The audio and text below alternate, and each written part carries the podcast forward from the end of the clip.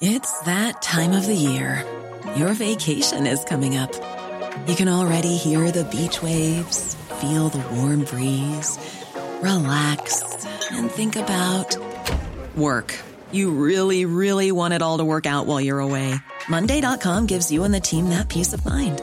When all work is on one platform and everyone's in sync, things just flow wherever you are. Tap the banner to go to Monday.com.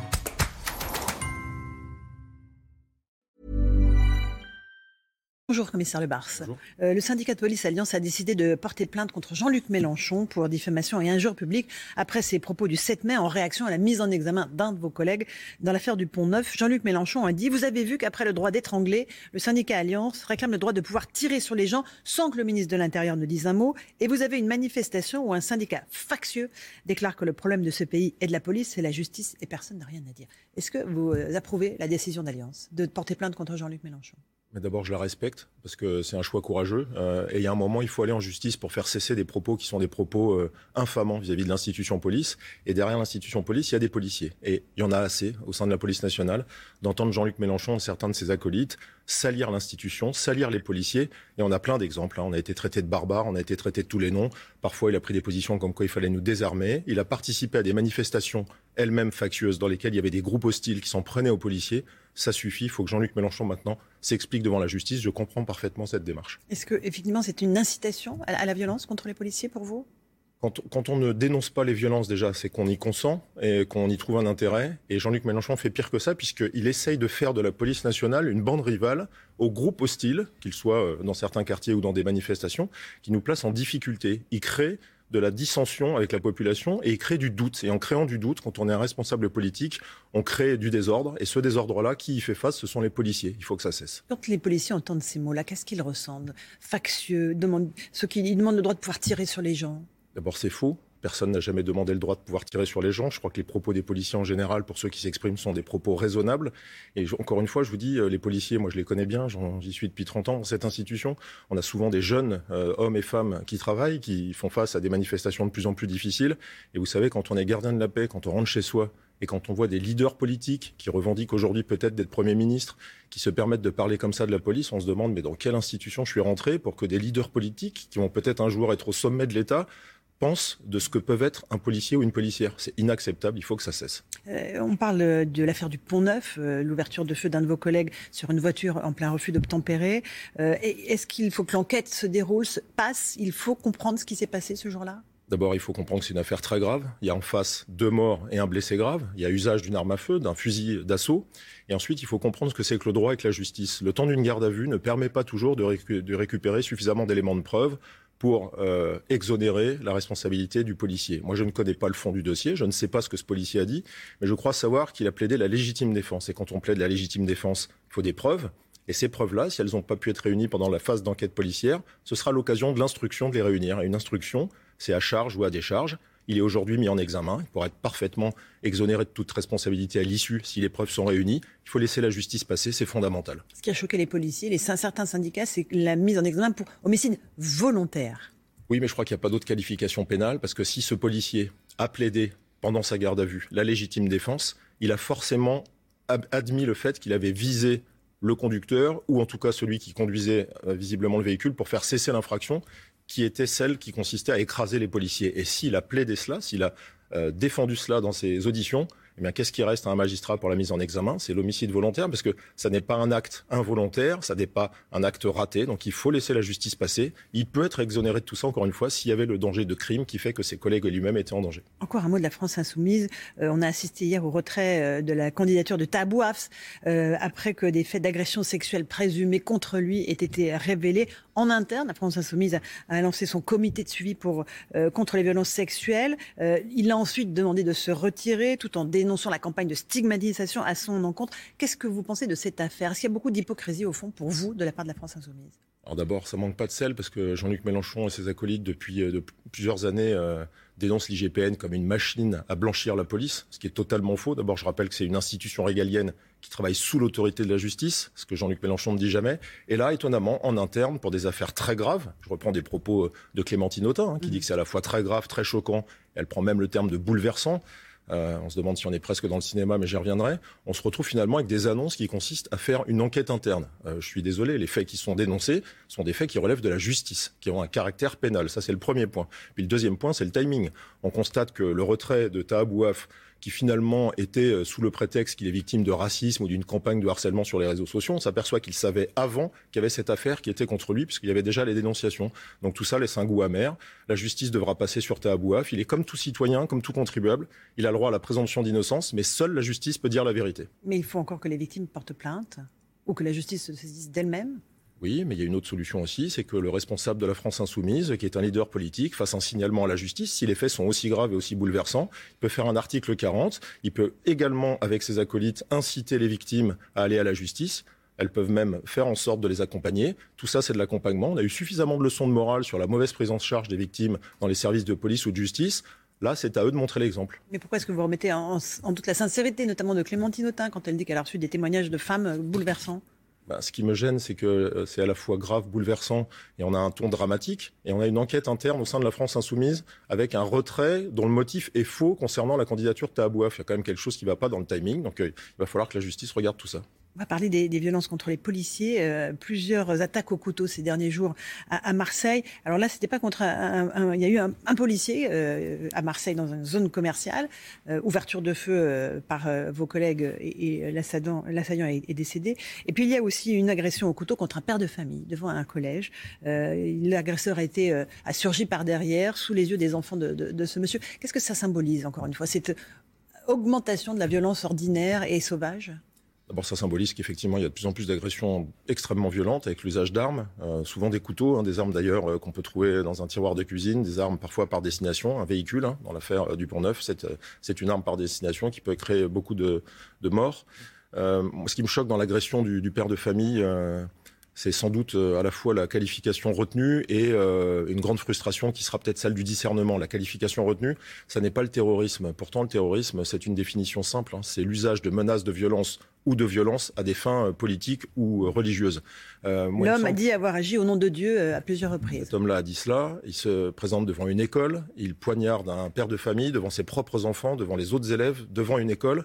Il me semble quand même que les faits, tels qu'ils sont commis, ressemblent fortement à du terrorisme. Bon, peu importe, ce qui compte, c'est que cette personne soit écartée de la société. Je ne doute pas que la justice va passer.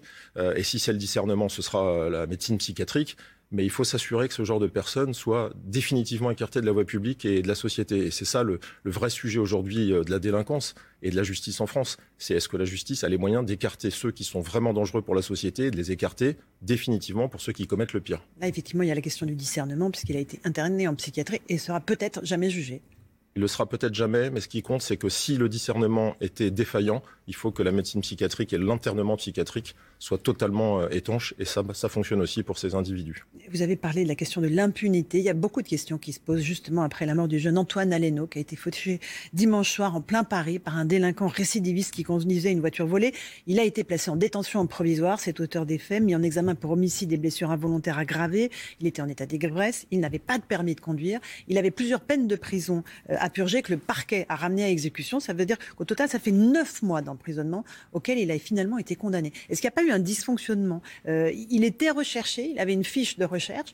Pourquoi est-ce que la police n'est pas allée le chercher à son domicile Et est-ce qu'on aurait pu euh, sauver la vie de, de euh, Antoine Aleno et des deux blessés de ce soir-là? Ça, c'est une question technique à laquelle je ne peux pas répondre parce que je ne connais pas le fond du dossier, mais vous avez déjà donné le, je dirais, le, CV, le curriculum vitae de, de, ce, de, cet individu. Ça ressemble à un délinquant astucieux. Hein. Ça fait partie de, certaines formes de délinquance d'individus qui a, qui a trouvé une ruse pour, pour aller voler un véhicule de luxe. Donc vous voyez bien que l'alcoolémie a ses limites, hein, puisqu'il est quand même allé auprès d'un voiturier récupérer une voiture de luxe euh, qui est celle euh, d'un monsieur qui était dans un restaurant. Et puis euh, ensuite, vous connaissez la suite du périple. ce qui est très grave dans cette affaire-là, on est, au cœur du problème judiciaire entre les petites peines, celles que vous et moi, si on, en avait, si on devait subir des, délits qui peuvent être comprises parce qu'on a la chance d'être réinséré, et les peines les plus lourdes, qui sont celles où on incarcère les gens de façon quasiment définitive, en tout cas avec des peines de longue durée quand on commet un crime. Et au milieu, euh, il y a une défaillance, il y a celle de l'impunité, il y a celle des réductions de peine, il y a celle des gens qui finalement continuent, sont des multiréitérants, des multidélinquants, parfois des multirécidivistes, et dont on n'arrive pas à trouver la solution. Moi, je crois qu'il manque euh, un traitement particulier sur ce type d'infraction. Quand la prison n'est pas la solution, il faut un minimum de peines de réparation et des peines qui font que ces personnes-là sont écartées des lieux où ils commettent habituellement leurs infractions. Et ça, c'est tout le sujet des États généraux de la justice. On n'en est pas sorti avec les élections présidentielles. On n'a pas abouti à un chantier qui nous permet, nous, police nationale, de pouvoir faire un travail de qualité. Parce que vous le voyez dans toutes les affaires dont on vient de parler, la police est toujours là, on interpelle toujours. Et on est encore une fois en bout de chaîne à se demander si les gens font suffisamment d'années de prison ou sont suffisamment bien traités par la justice Et c'est cette question-là qu'on doit aborder maintenant sur le prochain quinquennat. Parce que dans ce parcours de délinquance, il y a eu des rendez-vous avec la justice et des rendez-vous qui n'ont pas stoppé le parcours de délinquance qui a abouti au drame que, l'on connaît. Qu'est-ce qui dysfonctionne? C'est l'exécution des peines? Béatrice Brugère, qui est euh, magistrate, dit qu'il y a un taux de réponse pénale important en France, 83% de réponse pénale. Mais quelle réponse pénale? Puisqu'on n'arrive pas à stopper ces parcours de délinquance. Mais je crois que ce chiffre-là nous a tous amenés euh, dans le, dans le déni. la réponse pénale, ça fonctionne, je vous dis, avec des gens qui sont capables de comprendre que quand le boulet est pas loin d'être passé, euh, on s'arrête parce qu'on a un minimum de,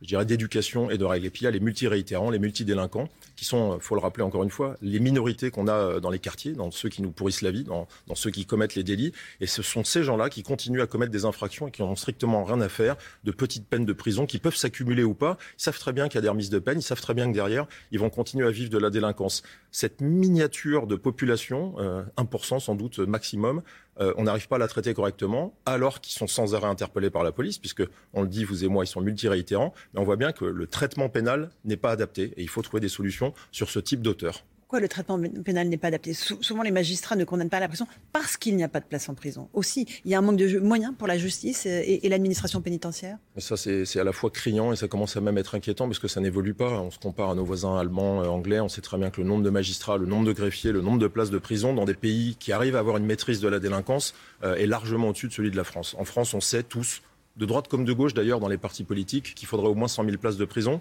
Un magistrat fera correctement son travail quand il aura les greffiers, quand il aura des confrères qui pourront prendre euh, une partie de ses dossiers, et quand il aura suffisamment de place dans le tube, hein, j'appelle ça le tube, quand la police amène une grosse masse de délinquance, si le magistrat qui doit prendre des décisions a un tube très restreint qui fait qu'il a trois places de comparution immédiate et peut-être une pour euh, euh, envoyer quelqu'un devant un juge d'instruction, il ne va pas pouvoir traiter sa grande masse de délinquance. Donc, dans l'urgence, il faut créer des zones de priorité. On a fait des zones de priorité pour la police. Il faut des zones prioritaires pour la justice. Il faut mettre le nombre de juges d'instruction, de juges des libertés et de la détention suffisant. Je vous donne un, exemple. À Marseille, jusqu'à il y a peu de temps, il n'y avait que trois juges des libertés et de la détention. Avec la criminalité euh, de la zone marseillaise, ça n'est pas raisonnable de continuer avec un rythme comme ça. Et pour autant, la police a une forte activité. Donc il faut équilibrer cette, cette chaîne pénale. Et c'est du côté de la justice que les moyens font défaut. Il faut que à chaque infraction, il y ait une réponse claire, nette et précise de la justice oui, mais il y a des gens pour qui la réponse, euh, je vous dis encore une fois, qui s'adapterait à vous et moi, sera pas suffisante. Moi, je crois qu'en France, ce qui manque, c'est aussi une peine qui soit pas une peine infamante, mais qui soit une peine de réparation visible. Il y a une partie de délinquants qui font euh, des petites peines et qui finalement retournent dans leur quartier et sont des petits caïds. Moi, je crois qu'il y a des peines qui doivent être faites de façon visible. Pourquoi pas avec une tenue J'ai déjà évoqué ça. Tenue une orange, tenue, voilà. Euh, je répare, je nettoie, je quelque chose qui se voit et qui fait que dans son quartier, quand on chope un petit délinquant, avant qu'il soit un multiréitérant, si ses petits camarades dans le quartier le voient faire sa peine et lui-même est enfermé avec cette image qui fait qu'il est obligé de réparer, je crois qu'à un moment, on pourra aussi en récupérer quelques autres. Encore euh, faut-il euh, les personnes pour encadrer euh, ces travaux d'intérêt généraux qui parfois mettent 15 mois, 15 mois à être mis en exécution. Encore une fois, on est à la veille de la formation du nouveau gouvernement, sans doute le Premier ministre d'ici la fin de la semaine et le gouvernement la semaine prochaine. Est-ce que vous aurez à tout reprendre de zéro avec le nouveau ou la nouvelle ministre de l'Intérieur? Alors on espère bien que non, parce que c'est le même président de la République et c'est lui qui avait euh, initié le Beauvau de la sécurité hein, pour ce qui est de la police. Donc euh, je vois mal une reprise à zéro complète. Puis je vous rappelle qu'il y a une loi d'orientation et de programmation qui est sur la table, qui doit être présentée euh, dès qu'il y aura un nouveau gouvernement à l'Assemblée nationale. Moi, je constate qu'en tant que secrétaire général d'un syndicat, j'occupe ce poste seulement depuis 4 ans. J'ai une longue carrière de policier de 30 ans et je vais sans doute avoir mon quatrième ministre de l'Intérieur. Et cette instabilité dans le régalien est un vrai sujet parce qu'à chaque fois, redémarrer à zéro, c'est une perte de temps. J'espère qu'on pourra vite se mettre au travail et continuer d'avancer. Et puis moi, j'attends surtout beaucoup des États généraux de la justice dont je n'ai pas vu le début d'une copie. C'est-à-dire qu'ils ont démarré quelques semaines avant euh, la campagne présidentielle et ils n'ont abouti à rien pour l'instant? Ils ont démarré euh, sans doute bien avant quelques semaines de la campagne, mais je crois qu'au sein du ministère de la Justice, c'est plus difficile, hein, le travail entre les organisations euh, syndicales et le, ministre de la Il Justice. n'existe pas? Il n'y a pas de communication. C'est pas, pas la même fluidité que dans la police nationale. Je veux dire, on dit plein de choses des syndicats, mais dans la police nationale, on a fait un front, euh, tout corps, tout grade, et on a réussi à construire quelque chose dans l'intérêt des policiers, et encore une fois, de tous les grades et de tous les corps, y compris les administratifs, des techniques, des scientifiques, qui sont souvent oubliés et auxquels je pense souvent. Du côté de la justice, on se rend compte qu'il y a des postures, il y a des blocages, il y a des réticences. Il y avait sans doute un problème aussi avec le ministre de la Justice, Éric Dupont-Moretti, alors que c'est la justice qui a le besoin de plus de moyens, d'une ligne de conduite. Vous savez, nous, dans la police, on attend une chose essentielle qui serait au bénéfice de nos concitoyens. C'est une vraie simplification de la procédure pénale pour mieux traiter les affaires. Quand on réclame ça, on a l'impression qu'on dit des gros mots. Et pour autant, tout le monde sait aujourd'hui qu'on ne s'occupe pas assez des victimes et qu'il y a eu trop de droits pour le délinquant. Il faut que tout cela change. C'est vrai que vous êtes aussi attentif à la nomination du futur ministre de l'Intérieur que du ministre de la Justice. C'est même un vrai tandem qui doit se mettre en place parce que si ce n'est pas un tandem fluide, on n'arrivera pas, on n'arrivera pas à avancer dans les prochains mois. Merci beaucoup, commissaire Lebars, d'être venu ce matin dans la matinale de CNews. À vous, Romain pour la suite.